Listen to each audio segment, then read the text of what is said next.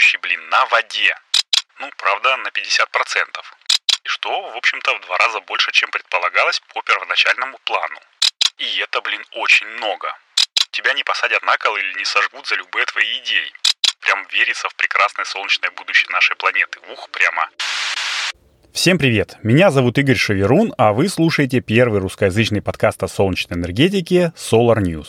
Здесь я каждую неделю делюсь с вами важными и интересными новостями солнечной энергетики, иногда рассказываю какие-нибудь клевые истории, которые с ней связаны, и отвечаю на вопросы, которые вы мне присылаете в Телеграме и на почту zел собака solarnews.ru. Сегодня у нас 66-й выпуск, и я думаю, что настало время суперблица. Я накидаю вам кучу коротеньких новостей одной строкой, как планировал сделать это в прошлом выпуске. Но традиционно перед началом хочу сказать спасибо нашим патронам. Это люди, которые поддерживают проект Solar News на сервисах Patreon или спонсор, и за это получают некоторые плюшки, понятное дело, информационные. А еще тем людям, которые делятся подкастом со своими друзьями. Это тоже очень важная вещь, потому что благодаря вам, ребята, Solar News поднялся на этой неделе аж на 29-ю строчку рейтинга Apple, чего я, в общем-то, не ожидал.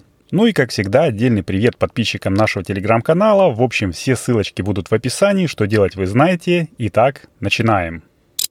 Ребят, свершилось, наконец-то и аллилуйя. Южнокорейский стартап, который на русском звучит что-то типа Henvik Solar, я его буду Henviksом называть, разработал прототип портативных солнечных панелек, которые могут заряжать различные современные USB-питаемые девайсы, а еще при необходимости быстро и легко соединяться друг с другом, увеличивая выходную мощность. Класс? Класс. Правда, звучит немножечко знакомо, не находите? Ах да, у нас же уже есть один корейский стартап, который сделал такой же примерно году эдак в 2015. Да, компания Yolk не только сделала прототип, но и запустила компанию на Кикстартере, которая оказалась, между прочим, очень успешной и выпустила даже этот продукт, который назвала «Солнечная бумага» в широкие массы. Скажу вам даже больше, даже у меня этот девайс есть, и я сейчас расскажу, что он из себя представляет. Итак, Yolk Solar Paper — это тончайшая солнечная панель с выходной мощностью в 2,5 Вт. И говоря тончайшая, я не шучу. Толщина модуля в тонком месте всего 1,5 мм. Но у базового модуля, так называется эта штука, есть вверху контроллер заряда с двумя USB-A выходами и небольшим экранчиком, который показывает в реальном времени, сколько вольт и ампер сейчас отдает модуль в подключаемый к нему девайс. Solar Paper действительно очень красивый, я не шучу. Я прям влюбился в него с первого взгляда. Фоточку вы можете увидеть в иллюстрации этой главы. Ну а для тех, у кого подкастоприемник не поддерживает главы, я выложу ее в нашем телеграм-канале. Заходите, смотрите. Если 2,5 Вт вам по понятным причинам не хватает и нужно больше мощи, то к базовому модулю можно подключить несколько extended, то есть дополнительных панелек, которые отличаются тем, что не имеют контроллера.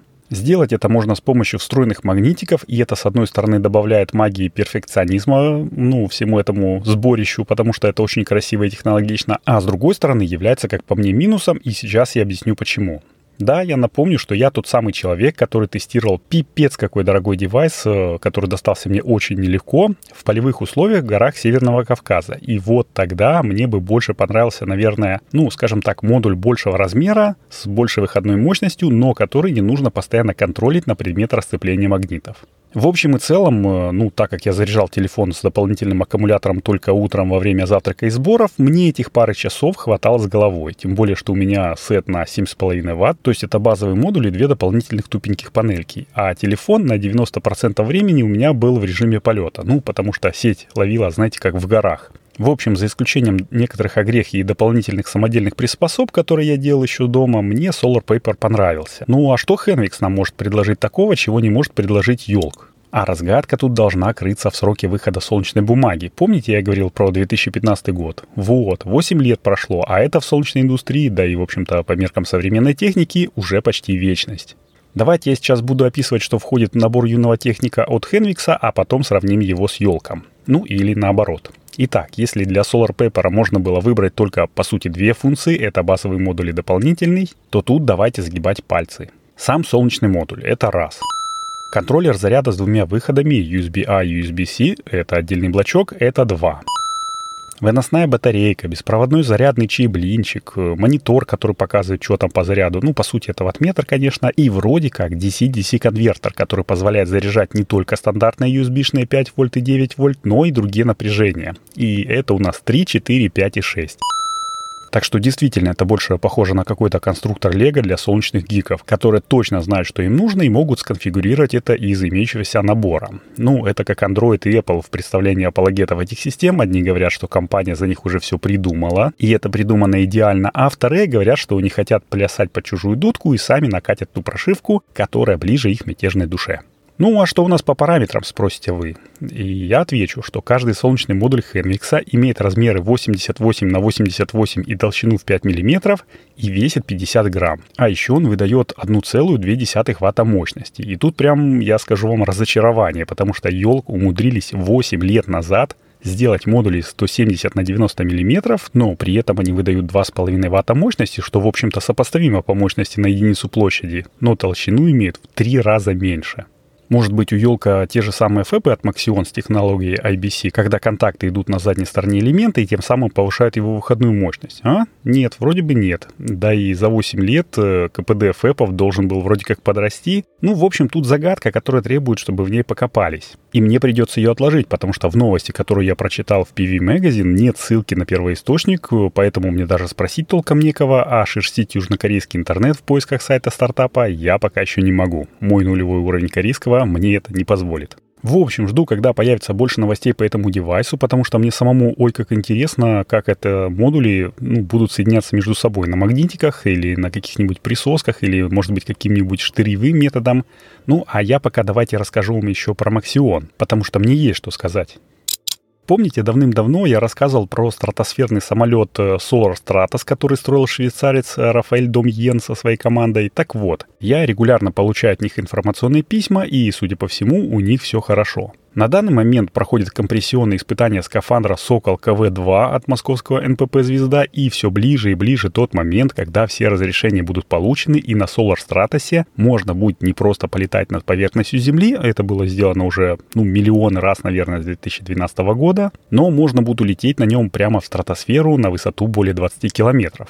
А как же Solar Stratos связан с Максионом? А все просто. 22 квадратных метра крыльев стратоплана покрыты как раз вот этими солнечными элементами. Причем производитель говорит, что там стоят те же элементы, которые они ставят в стандартных наземных солнечных модулях, и они имеют КПД 22-24%. И тут прямо аж гордость берет. Правда же ведь классно знать, что солнечный модуль, который стоит у тебя на доме, можно подбросить там или поднять вверх на 20 километров, и он все еще будет работать. Я лично восхищаюсь пиар-службой Максиона, да и, в общем-то, всего SunPower, как я стал замечать в последнее время, у них все круче и круче материалы, и я понимаю, что не зря они свой хлеб жуют. А понял я это, когда заскочил к ним на корпоративный сайт и скажу так, да, они не рассетка им картины делают для статей в корпоративный блог, а очень даже профессиональный фотограф. Картиночки все сочные, смачные, там солнечные панели такие, что смотришь на иллюстрации и прям верится в прекрасное солнечное будущее нашей планеты. Ух, прямо. Ну ладно, давайте побежим дальше по новостям одной строкой. Погнали. Вообще, знаете, конец марта, начало апреля, да и середина, наверное, это время всяких отчетов. Он бухгалтерия у нас недавно сидела в офисе до ночи, потому что 25 апреля это уже прям край, когда нужно было сдать отчет по НДС за год. Ну и по другим вопросам отчеты тоже у нас сыплятся водопадом. Так, производитель жестких дисков Seagate Technology Holdings заявил на днях о выполнении плана по полному переходу на возобновляемые источники энергии, ну, правда, на 50%. Четыре из семи глобальных производственных площадок теперь у них полностью переведены на зеленую энергию. Это стало возможным благодаря контрактам на покупку возобновляемой энергии, дзынь, опять зеленые сертификаты, и также благодаря установке солнечных батарей на крыше зданий. Благодаря солнечным панелькам на своих объектах Seagate выработал в 2022 финансовом году 1352 мегаватт-часа электроэнергии, а с помощью всех источников возобновляемой энергии компания сэкономила более 21 гигаватт-часа электроэнергии, что, в общем-то, в два раза больше, чем предполагалось по первоначальному плану. Так что ставьте себе солнечные панели и экономьте, а сэкономленные деньги можно будет вложить в какие-нибудь другие активы, ну, например, в значки. Я тут недавно в нашем телеграм-канале Solar News рассказывал, что в Германии закрылась последняя атомная электростанция, а потом нашел статью на Хабре, где рассказывается про историю атомной промышленности Германии. Ну и запостил на нее ссылочку. Советую ее почитать, очень интересная статья. Помимо основательно подобранного материала по теме, там были еще красивые фоточки, ну, в том числе и протестующих против строительства в стране АЭС немцев, у которых, между прочим, на плакатах был нарисован символ улыбающегося солнца. Этот рисунок стал символом антиядерного движения во всем мире, и мне он так понравился, что я даже погуглил про него. Оказывается, это уже не просто знак, но даже товарный знак. И покупая с ним, например, значки или наклейки, вы можете поддержать это движение. А стоимость одного закатного значка, например, небольшая. Вот на сайте Vice, это Всемирная информационная служба по энергетике, она составляет 75 евроцентов. Ну, вроде как и немного, но минимальный объем при покупке 50 экземпляров, а это уже 37,5 евро. Что уже вроде как и существенно. Плюс еще за доставку платить. В общем, ну, такое себе занятие. Я передумал поддерживать. Ну, а вот я каждому нашему патрону на сервисах спонсор или Patreon, это я вам по секретику говорю, бесплатно высылаю стикер-пак из трех наклеек. Так что не такие уж и информационные плюшки получаются. Кое-что и вещественного можно налутить. Но давайте вернемся к Хабру. Я тут покопался в своих записях, когда готовил выпуск про солнцемобили. Я, кстати, в отличие от одного из подписчиков телеграм-канала, к сожалению, уже бывшего, считаю, что солнцемобилями можно называть все электромобили, которые оборудованы солнечными панелями. Так вот, я нашел ссылку на прошлогоднюю заметку CES 2022, где был представлен «Убийца кибертрака». Компания, а точнее стартап Edison Future, показала пикап EF1T. Внешне он очень напоминает кибертрак, но и различия есть тут сходу, прям с конвейера, должны были быть установлены солнечные панели на крыше и на закрывающемся отсеке багажника. Причем защита багажника, в отличие от тесловской, которая сворачивается рулончиком в пространство между кузовом и кабиной, тут похоже на гараж-ракушку. Ну или старую советскую хлебницу, помните, в ней там можно было опустить э, любую секцию. Блин, я опять, наверное, сложно рассказываю. Лучше опять-таки иллюстрацией главы сделаю и в телеграм-канал выложу фоточку, поэтому еще раз говорю, заходите. Но знаете, что меня немножко смутило? Эти солнечные элементы должны были давать давать буст в запасе хода в солнечный день до 52 километров. И это, блин, очень много. Sion от Sono Motors, о котором я рассказывал в 53-м выпуске подкаста, летом может генерить максимум до 35 км в час. И, в общем, им я верю, потому что они проводили натурные испытания и указывали все это в своих брошюрках. А тут в два раза больше. Ну, может быть, конечно, сказывается больший размер пикапа, больше размер, там больше места можно под солнечные элементы выделить. Но тут как бы и масса сыграла бы свою роль, правда, в негативном ключе. Так что мне кажется, что это маркетинговая фишка такая. Так, пацаны, давайте показываем это на СЭС, нас купит кто-нибудь, а потом будем допиливать уже за корпоративные деньги.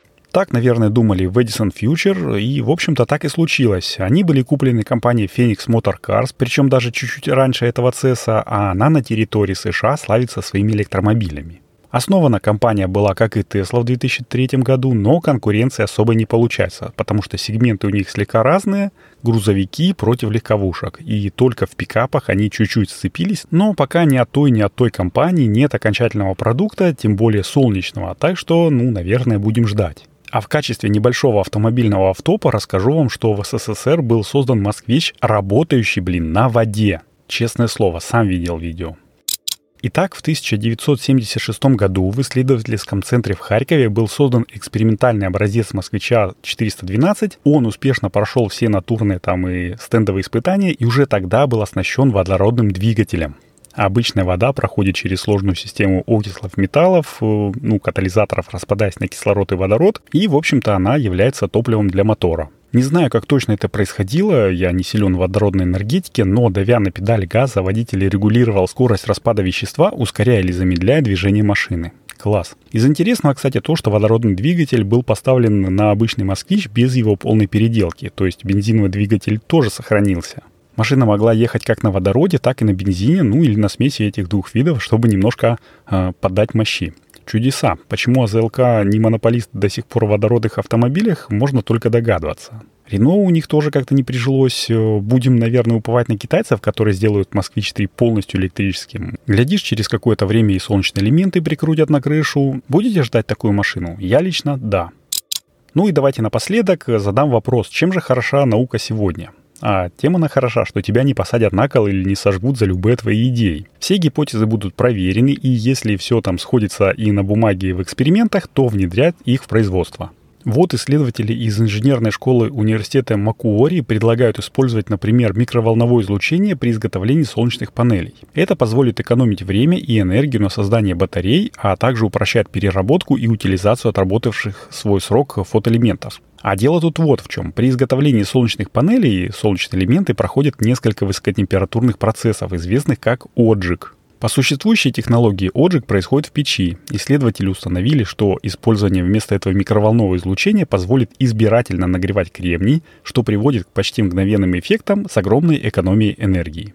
Микроволновой отжиг имеет ряд преимуществ. Способность фокусировать микроволновое излучение означает, что вызываемый им нагрев может быть избирательным и точно настроенным. Это как индукционная плита. Она нагревает чайник и только чайник за минуту, при этом электроэнергии потребляет значительно меньше, чем обычная. Ну вот так и тут. А помимо этого эффекта, фокусированный нагрев позволяет также более точно отделять элементы солнечного модуля друг от друга, а это уже позволяет экономить и на переработке, и утилизации солнечных панелей. Ведь в них столько всякого полезного можно использовать вторично. Мама, не горюй. В общем, развиваем науку и ждем наше светлое солнечное будущее. Ну, в общем, этой темой, наверное, пропитан весь 66-й выпуск подкаста, и мне, походу, уже нужно закругляться. Если вам есть что сказать по этому поводу, то добро пожаловать в комментарий к выпуску в том подкастоприемнике, где вы его слушаете, а если там нет комментариев, то в наш телеграм-чатик. Конечно же, я жду отзывов и звездочек именно от вас на Apple и Google подкастах, а также сердечек в Яндекс Музыке. Это прям самый-самый лучший способ поддержать проект Solar News не материально, а материально поддержать его можно, став нашим патроном на сервисах Patreon или спонсор.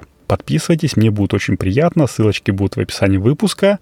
И все, наверное, на этом буду заканчивать. Это был 66-й выпуск подкаста Solar News. Подготовил и провел его для вас я, Игорь Шеверун. И напоследок хочу пожелать, чтобы небо над нашими с вами головами всегда было ясным, мирным и солнечным. Услышимся в следующем месяце, то есть на следующей неделе. Всем пока!